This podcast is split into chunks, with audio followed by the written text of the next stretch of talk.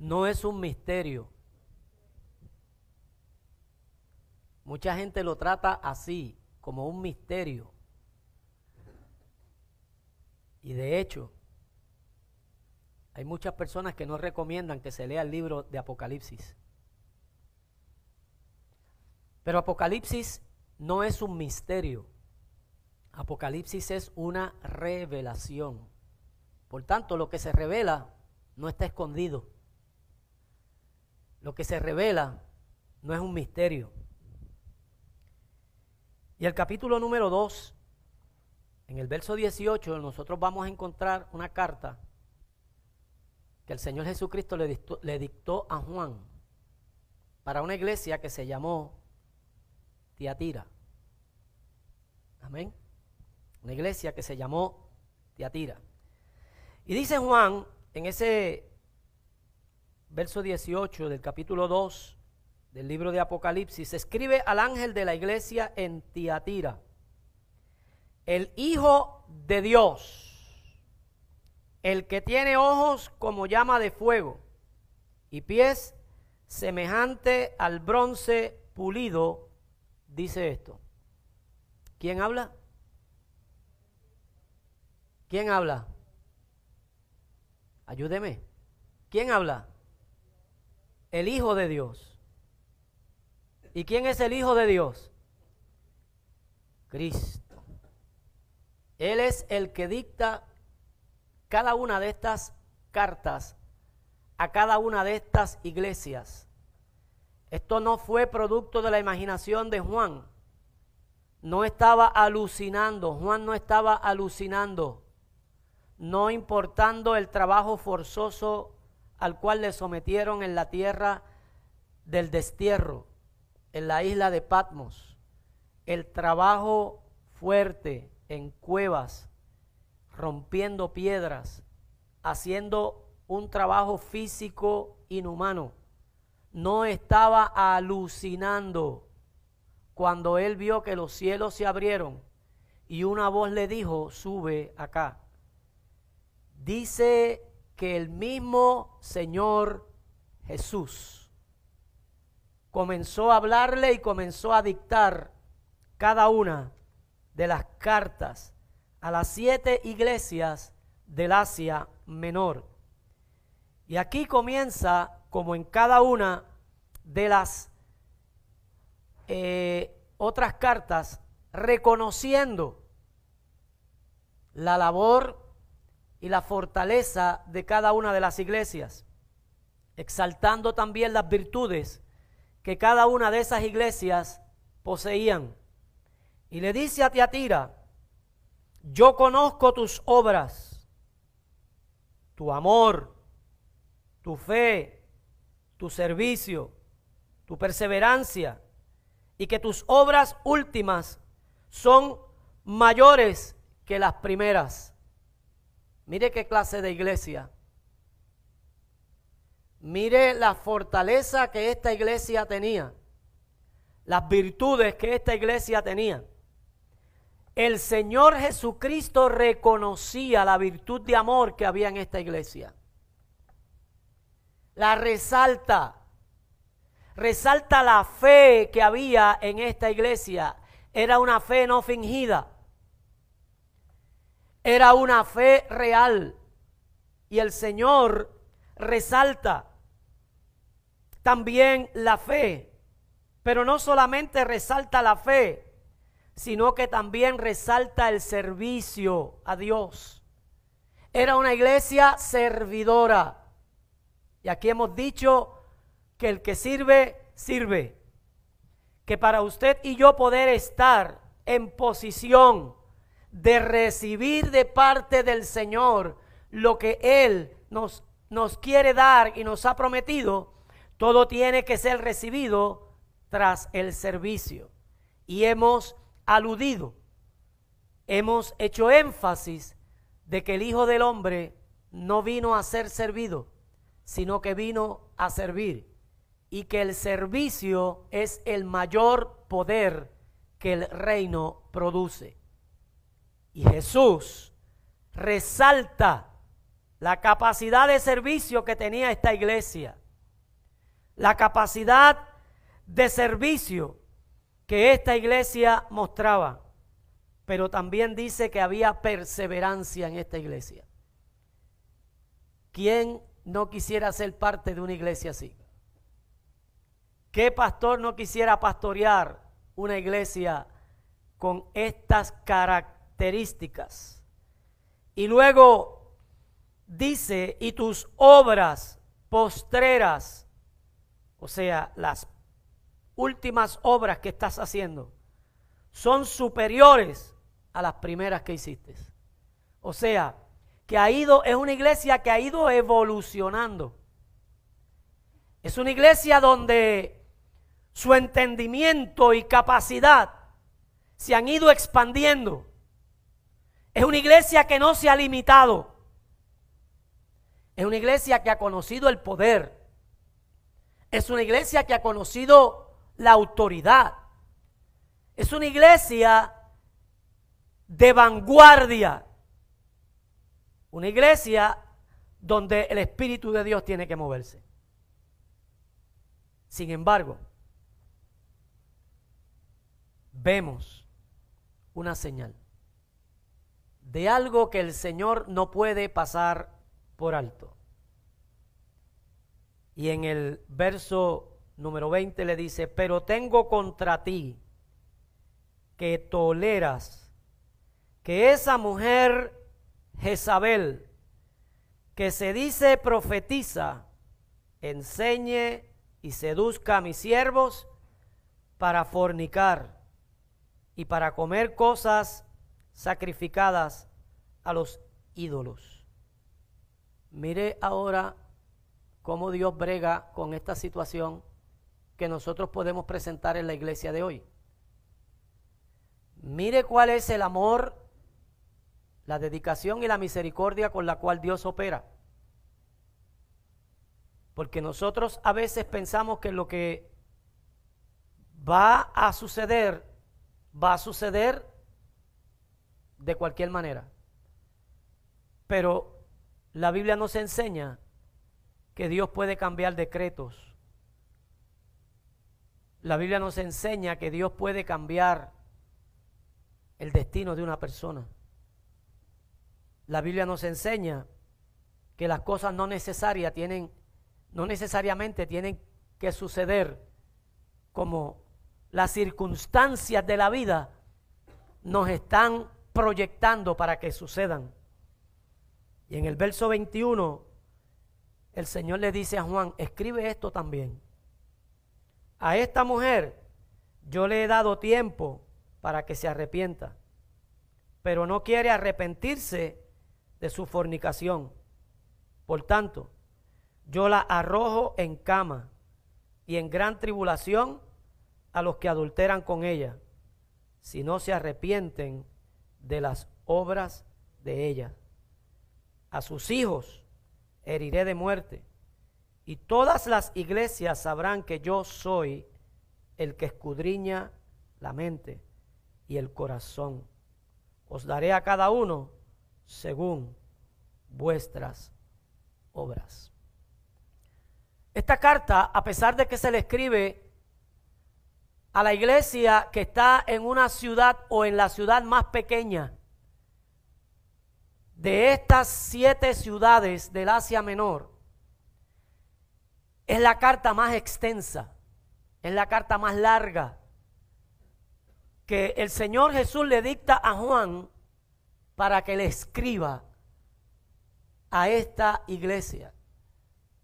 Una iglesia encomiable le dije de características extraordinarias. Sin embargo, el Señor le dice lo mismo que le dijo a las eh, anteriores tres iglesias, la iglesia de Éfeso, de Esmirna y de Pérgamo. Y lo mismo que le dice también a las últimas tres, la iglesia de Saldi, de Filadelfia y la iglesia de la, la Odisea reconoce que en medio de la iglesia hay virtudes. pero también reconoce que esas virtudes pueden ser trastocadas. Y por algo que nosotros hagamos, por algo que nosotros permitamos que suceda, esas virtudes pueden ser opacadas. Y esta situación que el Señor encuentra en la iglesia de Tiatira es una situación que el Señor no la quiere pasar por alto. Tiatira era una ciudad de negocio. Tiatira era una ciudad de, de mucha opulencia. Allí se manejaban las mejores telas. Se vendía la púrpura. Cuando nosotros leemos el libro de los Hechos, nosotros vamos a encontrar que en uno de los viajes misioneros del apóstol Pablo, el apóstol Pablo encuentra allí a Lidia, hacedora de púrpuras, que había llegado de Tiatira. O sea que las cosas económicamente en Tiatira no estaban mal. Y según lo que nos presenta aquí, tanto el apóstol Pablo cuando habla acerca de, la persona de Lidia, como el Señor Jesús, que presenta aquí este mensaje a esta iglesia en Tiatira, no nos da a nosotros rasgos para que nosotros podamos entender que esta iglesia en Tiatira estaba siendo perseguida.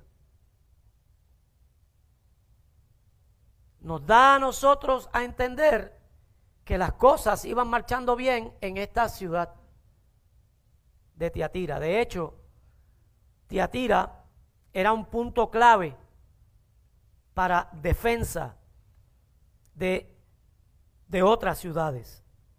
Y es bien importante entonces en la mañana de hoy que nosotros señalemos, identifiquemos lo que el Señor Jesucristo aquí hace énfasis a una mujer que no necesariamente se llamaba Jezabel,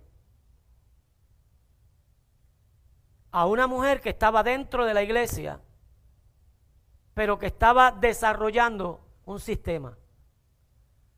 Un sistema que si nosotros buscamos la referencia nos vamos a trasladar al libro de los reyes, donde vamos a encontrar una historia, donde el rey Acab se casa con una princesa fenicia llamada Jezabel, la cual en los tiempos del profeta Elías, esta mujer llegó a convertirse en la esposa del rey Acab de Israel. Y esta mujer tenía una idea politeísta y trajo consigo la adoración a todos los dioses porque era una mujer pagana porque venía de una ciudad pagana, de, Sidón.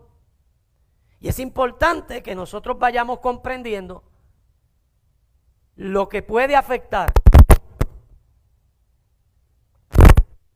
una mala relación, lo que puede afectar una mala decisión, porque sufre el bueno y sufre el medio, el, el menos bueno, cuando hay una decisión equivocada, donde esa decisión pone en una posición elevada en el estrado de gobernar, en el estrado de gobierno, un sistema que es contrario y opuesto a lo que Dios establece. Un sistema operario que va en contra del fundamento espiritual, de los principios morales que Dios estableció y que siguen estando vigentes. Fundamentos los cuales de alguna forma se trastocan, no hoy, siglo XXI, sino desde antes del nacimiento de Cristo. El enemigo siempre ha estado en persecución de la familia. Al enemigo no le interesa la naturaleza. no le interesan los animales, no le interesa el oro ni la plata. Al enemigo no le interesa absolutamente nada de las riquezas que tiene el mundo, la fauna, la flora, nada. Al enemigo le interesa la familia, le interesa a usted, le interesco, le intereso yo. Y es por esta razón que nosotros tenemos que mirar, porque si nosotros vamos a ver, el problema no era que ese sistema operacional estuviera en el mundo, como tampoco es el problema de que ese sistema todavía esté presente. Ese no es el problema. Es, ese problema, como dije, viene desde antes del nacimiento de Cristo. Viene desde el momento en el cual Adán cayó. Desde ese momento se estableció un nuevo sistema en el mundo. Y ese sistema de operación continúa. Pero esa no es eh, la, la, llama, el, el llamado, la observación que el Señor le hace a la iglesia de Tiatira, que estaba en medio de un sistema malvado, podrido, que lo rodeaba un sistema que no era conforme a la voluntad de Él. Ese no era el problema. El problema era la tolerancia al sistema. Y ahí es donde usted y yo tenemos que tener mucho cuidado. Porque la tolerancia nos lleva a que nosotros nos hagamos de la vista larga a las situaciones que nosotros estamos viendo y no querramos hacer nada. Y estemos permitiendo que ese sistema, que obviamente cuando se le llama a esta mujer profetiza, le dice el Señor, llamada Jezabel, le llama como un símbolo de lo que es la fornicación, de lo que es la idolatría, de lo que es el paganismo, de lo que es la tendencia a alejarse de Dios y a abrir las puertas a todo lo que es malo. Y ahí es donde nosotros vamos a encontrar los ayes de Dios. Diga, Dios tiene ayes. Y uno de esos ayes es, ay del que dice a lo bueno malo y a lo malo bueno.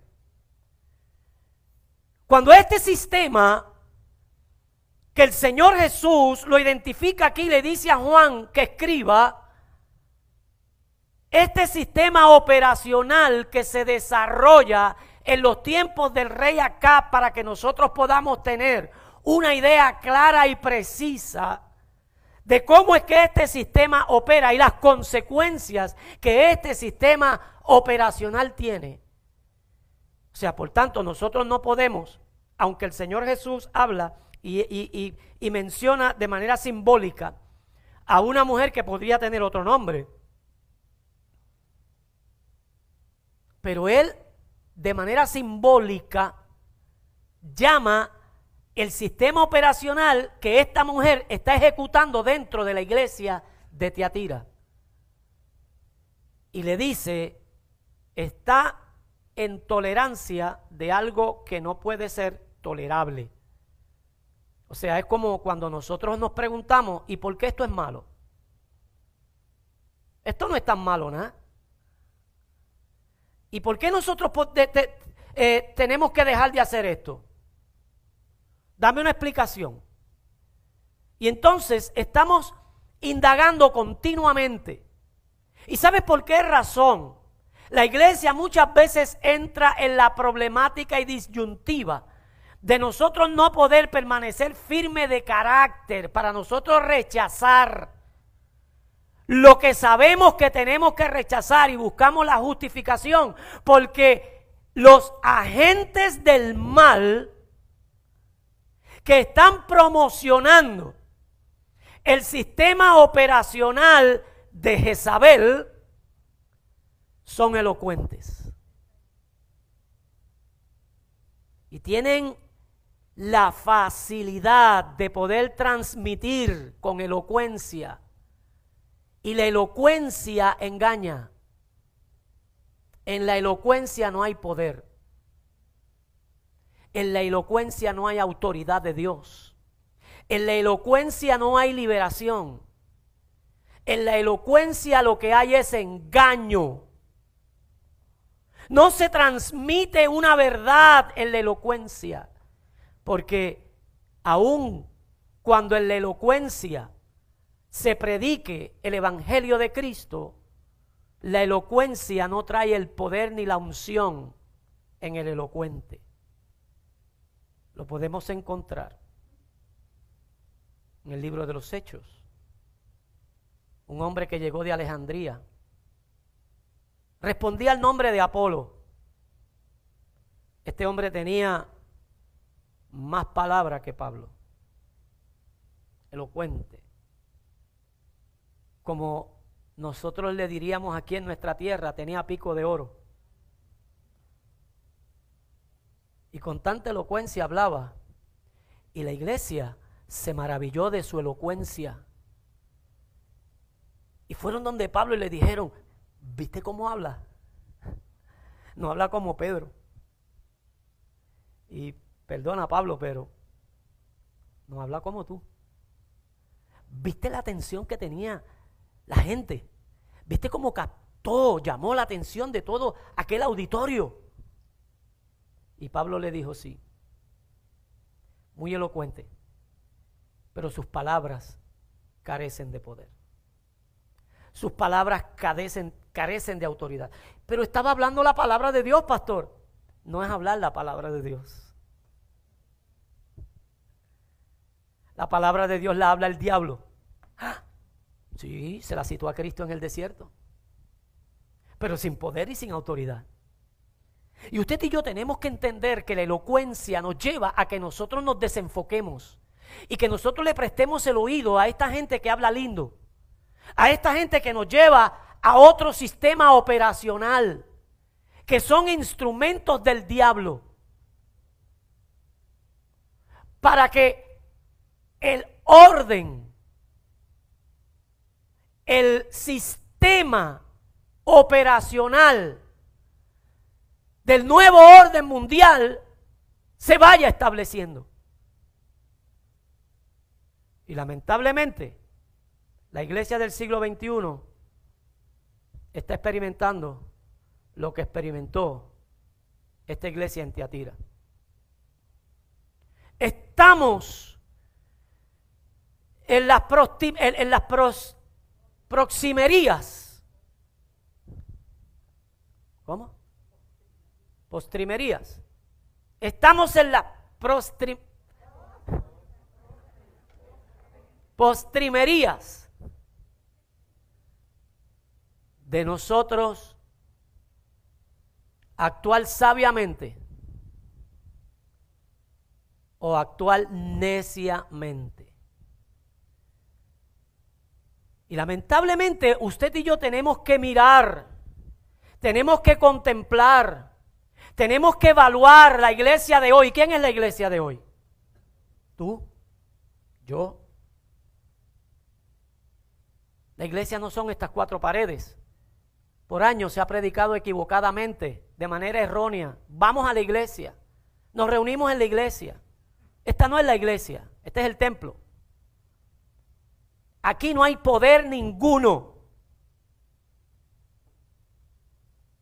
Desde los principios, los discípulos en el Evangelio según San Mateo, en el capítulo 24, le dijeron, vente, vamos a ver los edificios del templo para que tú veas la majestuosidad que hay ahí, la hermosura del templo, lo sagrado que es, lo santo que es.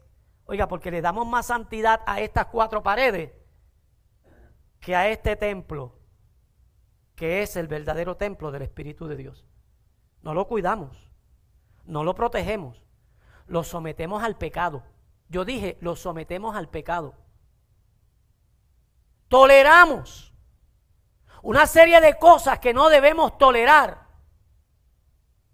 Y este templo, que dice el apóstol Pablo, que no nos pertenece, que lo cuidamos porque se ha convertido en el templo del Espíritu Santo de Dios, no le damos la misma importancia que esto.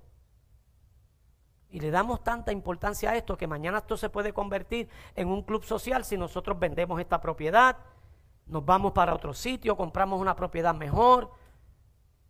Pero nosotros como iglesia nos convertimos en tolerantes a ciertas cosas que nosotros no debemos convertirnos en tolerantes. Y tenemos que identificar aquellas cosas que no nos representan. Lo voy, a voy a volver a repetir. Y tenemos que identificar aquellas cosas que no nos representan. Cuidamos mucho las cuatro paredes, pero no nos cuidamos a nosotros como iglesia del Señor. Y tenemos que preguntarnos qué es lo que hoy en día nos puede representar como iglesia del Señor. ¿Quién o qué representa mis valores? ¿Qué representa mi fundamento espiritual? ¿Qué representa mi seguridad? ¿Qué representa la seguridad de mis hijos? La seguridad de mis nietos y de mis próximas generaciones. La elocuencia nos dice que nosotros podemos ser liberales. Como decía el otro día, en el diálogo este de, de análisis político, este, el exgobernador de Puerto Rico, que se me olvida siempre el nombre de él, no sé por qué. García Padilla. Que él había sido el gobernador más liberal que había tenido Puerto Rico. Él mismo lo, lo, aseveró y él mismo lo aceptó. Y que esta situación de la libertad o, o, lo, lo, que, lo que nosotros estamos ahora mismo discutiendo, la perspectiva de género, que él fue el que le dio más énfasis. Y nosotros tenemos entonces que comenzar a analizar quién realmente nos representa a nosotros en esto.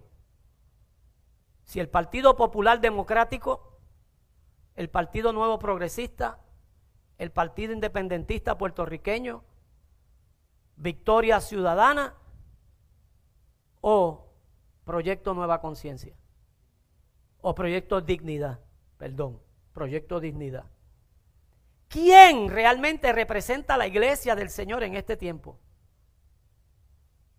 Y nosotros, aunque nosotros no veamos mucha elocuencia en el doctor César Vázquez, él no necesita elocuencia. Él lo que necesita es establecer verdades.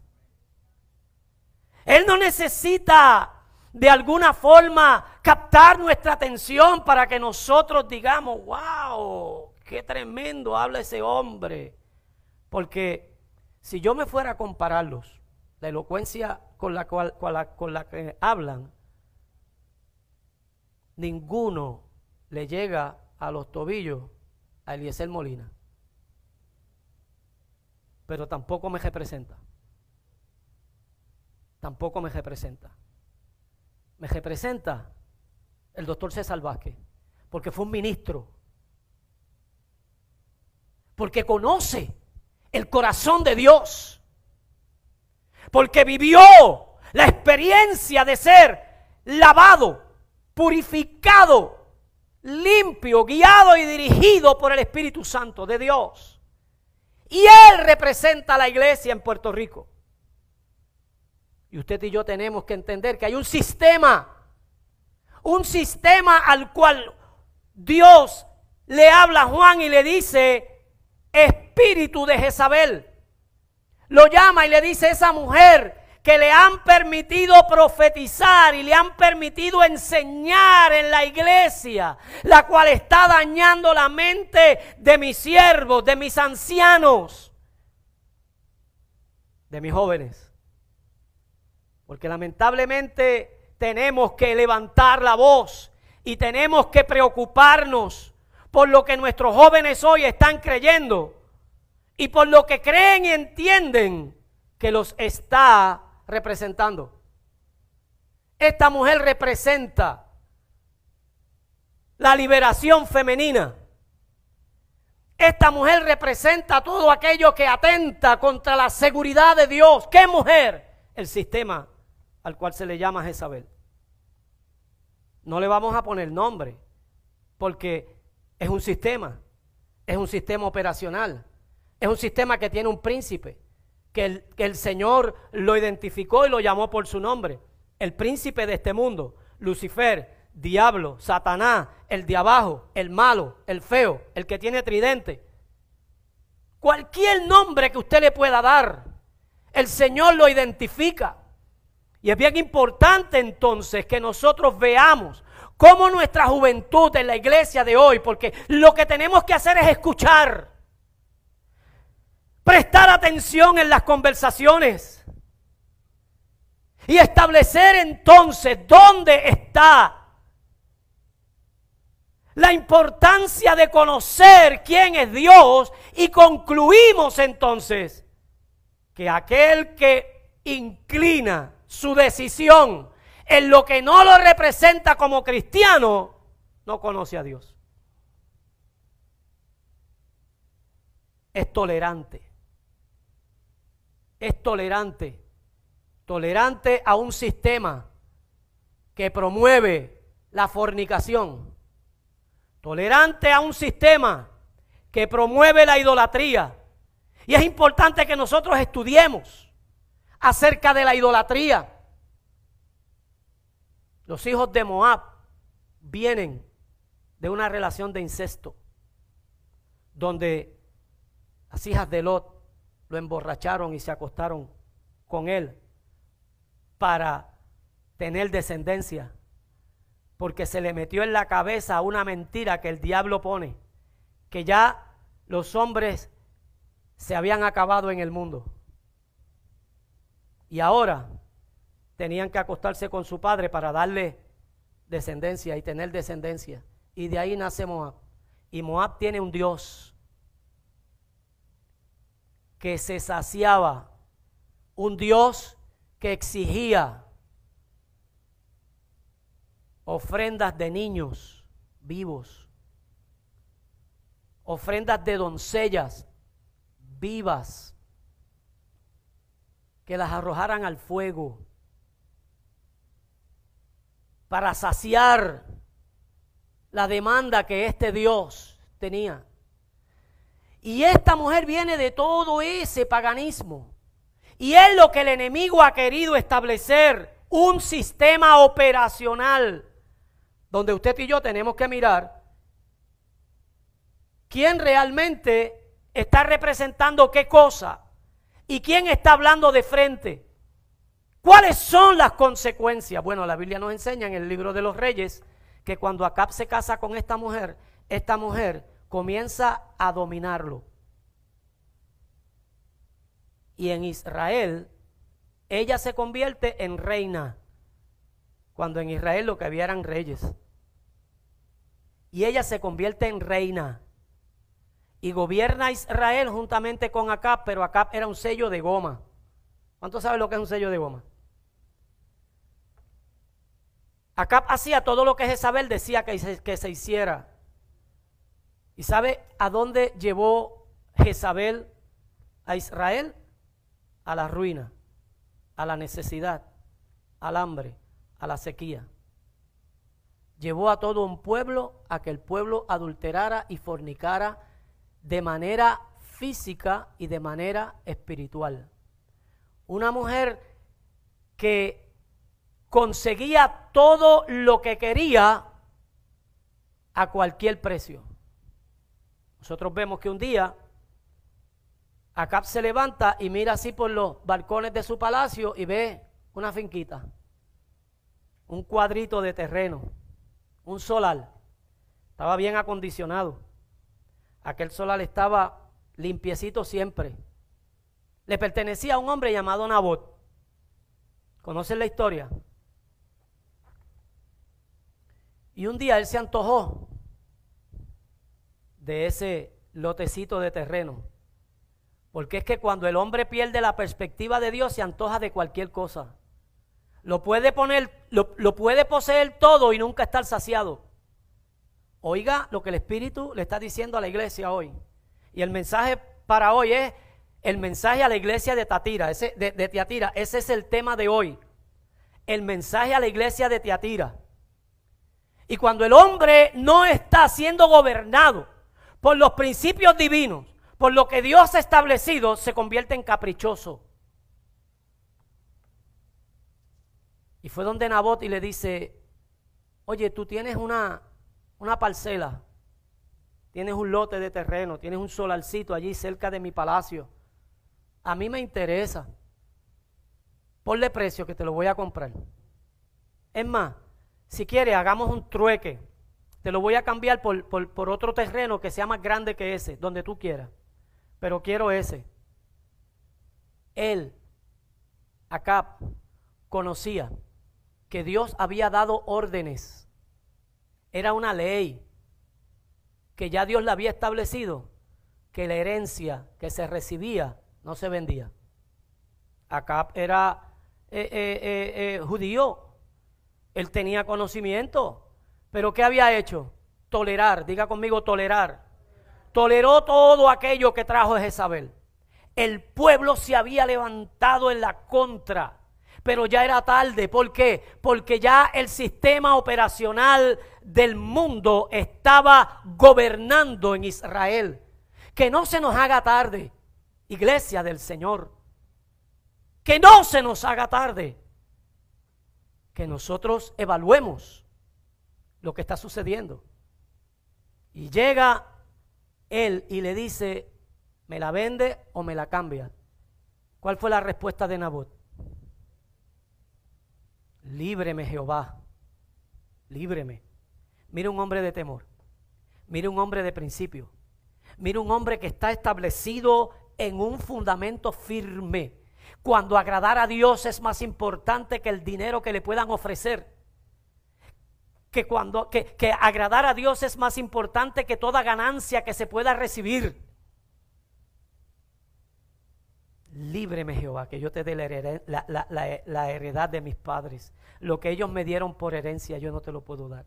No te lo puedo vender. Pero es que yo la quiero para un huerto casero. Olvídate, yo no, te, tú tienes mucho más terreno. Pero es que se está al lado de mi casa. Mire, cuando el diablo se, em, em, em, ¿cómo? Se empeña en algo, lo quiere conseguir.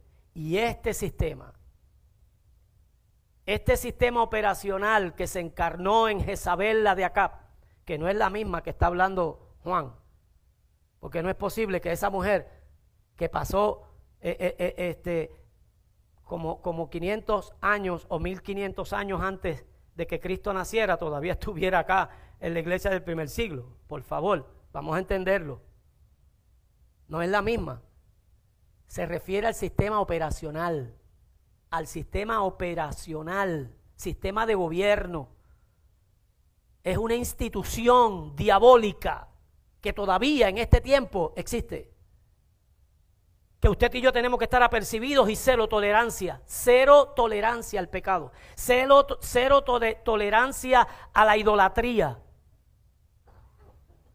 Y acá llega al, al palacio y Jezabel le dice, oye, ¿qué te pasa? Te veo triste, negrito. Esa seducción, nosotros tenemos que tener mucho cuidado con ella. Es que hablé con Nabot para que me vendiera la heredad de sus papás, me vendiera el lote de terreno y se negó, no me lo quiso vender. Ah, no te preocupes, negro. Yo arreglo eso. Tenemos que tener cuidado cómo el sistema operacional de Jezabel quiere resolver las cosas. Lo voy a volver a repetir, tenemos que tener cuidado cómo el sistema operacional de Jezabel quiere resolver las cosas en nuestro presente. Siglo XXI, mes de noviembre del año 2020. Pastor, estamos en octubre, sí, pero en noviembre. El 3 de noviembre. Tenemos que tener cuidado de no convertirnos en cómplices de un sistema operacional que nace en las, en, las entrañas del diablo. Cuando sigue el diablo, el enemigo, pidiendo a nuestros hijos en sacrificio. Ahora no hay que matarlos. Ahora si es varón hay que vestirlo de mujer. Y si es nena hay que vestirlo de, nene. Y se lo seguimos entregando a un sistema operacional vulgar, a un sistema operacional despiadado. ¿Y sabe lo que hizo esta mujer? Conspiró. Vamos a levantar unos testigos. Yo voy a pagar por eso. Usted no sabe que, que, para lograr cosas se pagan sumas fuertes de dinero para que alguien mienta, para hacer entrampamientos, para hacer una, una serie de cosas. Y mucho de eso nunca se descubre. Pero habrá algo que Dios no pueda descubrir. Y esta mujer conspiró contra Nabot. Buscó testigos que dijeran que Nabot había blasfemado a Dios y se había levantado contra el rey. Y lo apedrearon. Y murió. Y le dieron la noticia a Jezabel. Y ella fue a regalarle algo que había costado sangre inocente. Acá, ¿querías la finca de Nabot? Es tuya. Te tengo noticia. Nabot se murió. No, no se murió, lo mataste lo mataste. Yo venía escuchando el otro día, Nueva Vida, y ahí había una persona que estaba testificando acerca de las clínicas de aborto. Y en un momento dado estuvo en una clínica de aborto donde le practicaron el aborto a una mujer, donde el bebé ya tenía suficiente tiempo para ser parido y le llaman los, los, neonatos, es que le llaman. Neonatos, que nacen muertos. Y ella vio en el monitor y ella decía, eso es una mala práctica. No sabemos por qué lo hicieron, pero era una mala práctica. La vida de la mujer estuvo en peligro. Y quisieron succionar el bebé. Y en el monitor ella decía, que veía al bebé en el vientre de la madre huyendo, corriendo, tratando de huir de aquella absorción. Y dice que no pudo más y se levantó en contra del aborto. Dios en un momento dado va a reclamar, en un momento dado Dios va a pagar pero tú y yo no nos podemos hacer de la vista larga y tú y yo no nos podemos convertir en personas tolerantes de estas cosas. Tenemos que declararlo. Y yo creo que tenemos la mejor oportunidad para nosotros permitir que alguien decente gobierne nuestra isla. Pastor, ¿y qué pasa si yo desde pequeño en mi casa eran populares? Pues deja de ser popular. Conviértete en una persona eh, eh, eh, del anonimato como David. Como David. David nadie lo conocía. Pastor, pero mire, seguridad, estadidad, progreso. Toda la vida yo lo que conozco es azul, palma de coco. ¿Qué pasa si todo el tiempo hemos sido PNP en casa? La tradición, le voy a faltar a mi papá y a mi mamá. Es mejor que le faltes a tu papá y a tu mamá y no a Dios. ¿Te representa el PNP ahora? ¿Representa tus valores? ¿Representa tu estabilidad emocional, espiritual para tus hijos, para tus nietos, para tus próximas generaciones? ¿O estás esperando que en un momento dado venga uno de tus nietos y le diga a tu mamá o te diga a ti abuela, yo me quiero vestir de nena, pero mami no me deja? O lo encuentres en el cuarto con los tacones de abuela. O lo encuentres en el cuarto pintándose. ¿Estás esperando eso? ¿Estás esperando eso? Yo creo que tú y yo tenemos que detener la agenda del enemigo y no permitir que este sistema operacional que hizo que el pueblo de Israel sufriera una grande sequía por tres años y medio, donde no había alimento ni agua para ingerir, porque el pecado eso es lo que produce. Cuando nos alejamos de Dios, las puertas del, cielo se cierran con las ventanas y todo. Que tú y yo entendamos que no nos podemos hacer cómplices de una situación. Que nosotros votemos con conciencia. Y que nosotros entendamos que hay una sola medida que nos puede representar. que va de frente, que va diciendo nuestros niños no se negocian, es la heredad que Dios nos ha dado. ¿O usted se ha olvidado que herencia de Dios son los niños? Que herencia de Dios son los hijos. Y que el diablo viene nuevamente a pedirnos esa heredad. La viene a negociar, la negocia por dinero, por posiciones. ¿Cuál es la posición que tú quieres? Yo te la voy a conseguir. Y cuando venimos a ver, estamos tan comprometidos hasta el cuello con un sistema operacional del mundo que nos convertimos en tolerantes y empezamos a hablar como necios. Eso no es nada. Eso no es nada. Tenemos que detenernos y tenemos que convertir la experiencia de la palabra de Dios en nuestra experiencia de vida y ponerle oído sordo a todas las ofertas que el diablo nos hace. Subió a Cristo al pináculo del templo, les enseñó todos los reinos del mundo y le dijo, todo es tuyo si te postras y me adoras. ¿Qué te está ofreciendo el diablo? Pastor, yo no hablo con el diablo. Ah, tú no hablas con el diablo. No te relacionas con él. Mira a ver el carácter de la gente que te rodea. Mira a ver lo que habla la ideología que tiene. Y te darás cuenta de que estás en terreno peligroso, de que estás en arena movediza, que tienes que salirte de ahí, poner tu pie sobre, ¿sobre qué? Sobre peña. Pacientemente esperen Jehová. Porque esto es con paciencia. Aquí no podemos estar corriendo una carrera de, de, de, de 100 metros de, velocidad. Esto es con paciencia. Pacientemente esperé Jehová. Y Él se inclinó a mí. Dios no se va a inclinar ante un corazón con una agenda oculta. Dios no se va a inclinar a un corazón con un nivel de tolerancia al pecado craso. Porque no es que no pequemos. Porque es que ahora mismo nos van a decir, ay, ¿ustedes se creen que ustedes no pecan? Claro que sí, que pecamos. Pero entendemos que si nosotros pecamos, abogado tenemos para con el Padre. Nos podemos arrepentir. Él va a, abogar por nosotros. Pero nosotros no somos asiduos practicantes del pecado. La agenda de la iglesia no va en contra de los principios divinos. La agenda de la iglesia corre en dirección, en guianza, en la corriente del Espíritu de Dios. Por eso usted y yo tenemos que pararnos sobre roca firme. No podemos caminar sobre terreno movedizo. Y tenemos que seguir llevando este mensaje. Hay un montón de creyentes, buenos creyentes, que tienen una, una, una raíces eh, PNP eh, eh, y populares. Que usted y yo tenemos que preguntarle, ven acá, de las plataformas políticas que ahora, que ahora mismo hay, de los seis candidatos a la gobernación que hay, oye, seis es número de qué?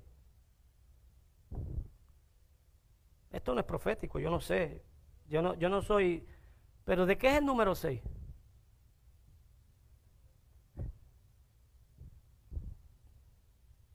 No le, no recuerda que el número seis es tipo de hombre.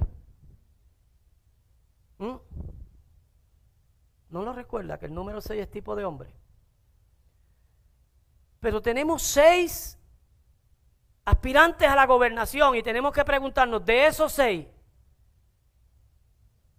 ¿quién realmente representa los valores morales, espirituales, valores que pueden trascender para cuidar proteger nuestras próximas generaciones. Y tú tomarás decisión. Porque el Señor dice aquí, yo le he dado tiempo, diga conmigo tiempo, para que se arrepienta. La iglesia del Señor está escuchando ya. Abiertamente, ya esto no es una cuestión de que estamos hablando en parábola para que usted no vote por ninguno de esos partidos. Es la gobernación en la gobernación. Porque no representan la iglesia. Ya el Señor lleva tiempo hablando contundentemente. Nos está dando tiempo para que nos, arrepintamos y entendamos que esto no es un asunto de colores, sino de valores. Que cuando nosotros estemos ahí, si vamos a rajar una papeleta, que sea la papeleta que me represente. Porque si no nos estaremos convirtiendo en cómplices de la agenda del diablo y tolerantes de la enseñanza de Jezabel. Pastor, usted está hablando palabras eh, eh, fuertes y grandes. Yo no. Esto yo lo saqué de aquí. Esta es mi fuente. Y quien está diciendo eso es Cristo. El Hijo de Dios dice esto, escríbelo. ¿Qué vamos a hacer? Le he dado tiempo para que se arrepienta. La iglesia del Señor, que me oiga, yo quisiera que me escuchara de alguna forma el concilio de iglesias pentecostales en Puerto Rico, la FRAPE, que me, que, me escuchara eh, los concilios grandes de Dios Pentecostal, Mission Boa, las asambleas de Dios, que se levanten de la forma en que pocos pastores se están levantando y están teniendo una voz de alerta para que cuando lleguemos el 3 de noviembre nosotros podamos ejercer nuestro derecho al voto con conciencia de quién realmente nos está representando. Si alguien aquí vota por la gobernación en lo que ellos quieren, eso es asunto suyo. Yo no voy a votar así. Mi voto abiertamente no es ni popular, ni PNP, ni, ni, pipiolo. Y mucho menos victoria ciudadana. Mucho menos. Líbreme el Señor. Que me quede manco si yo doy una cruz debajo de ese partido. Jezabel representa todo lo malo. Todo lo malo. Y yo creo que Victoria Ciudadana representa todo lo malo. Victoria Ciudadana, jóvenes que se están eh, eh, eh, aliando, porque hay un montón de jóvenes que se están aliando a Victoria Ciudadana. Nuestra juventud está ciega. Se ha convertido en una juventud tolerante. Yo quisiera que mis jóvenes me dijeran, pastor, vamos a hacer un, un, spot de eso y vamos a meterlo en Facebook y vamos a hablar acerca de lo, que, de lo que me representa como joven y lo que yo no quiero que me represente. Yo quisiera que mis jóvenes antes del 3 de, noviembre me lo dijeran.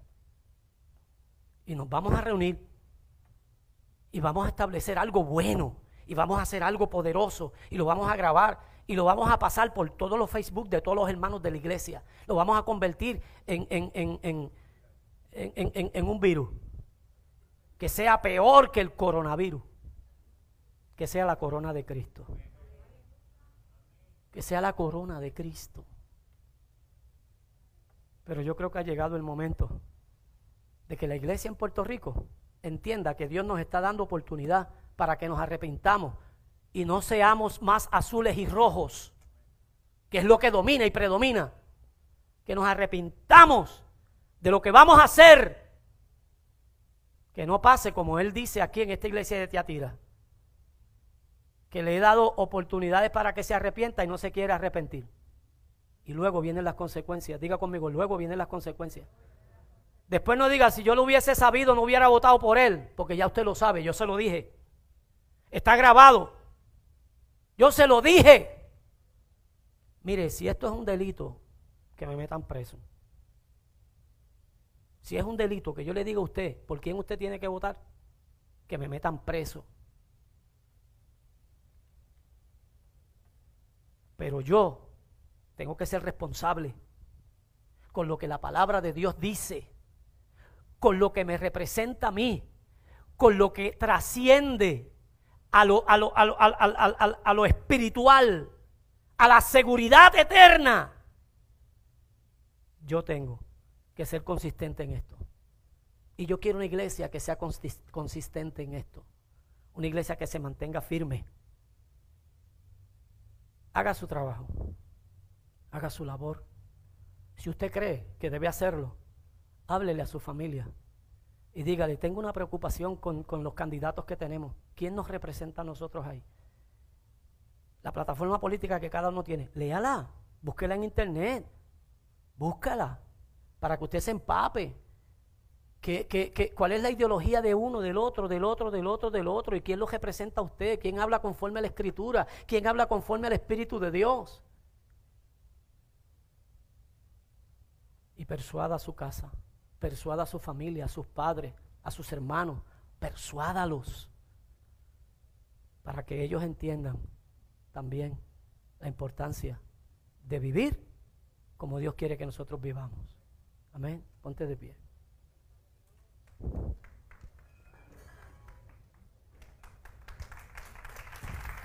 Si es para el Señor. Si es para el Señor.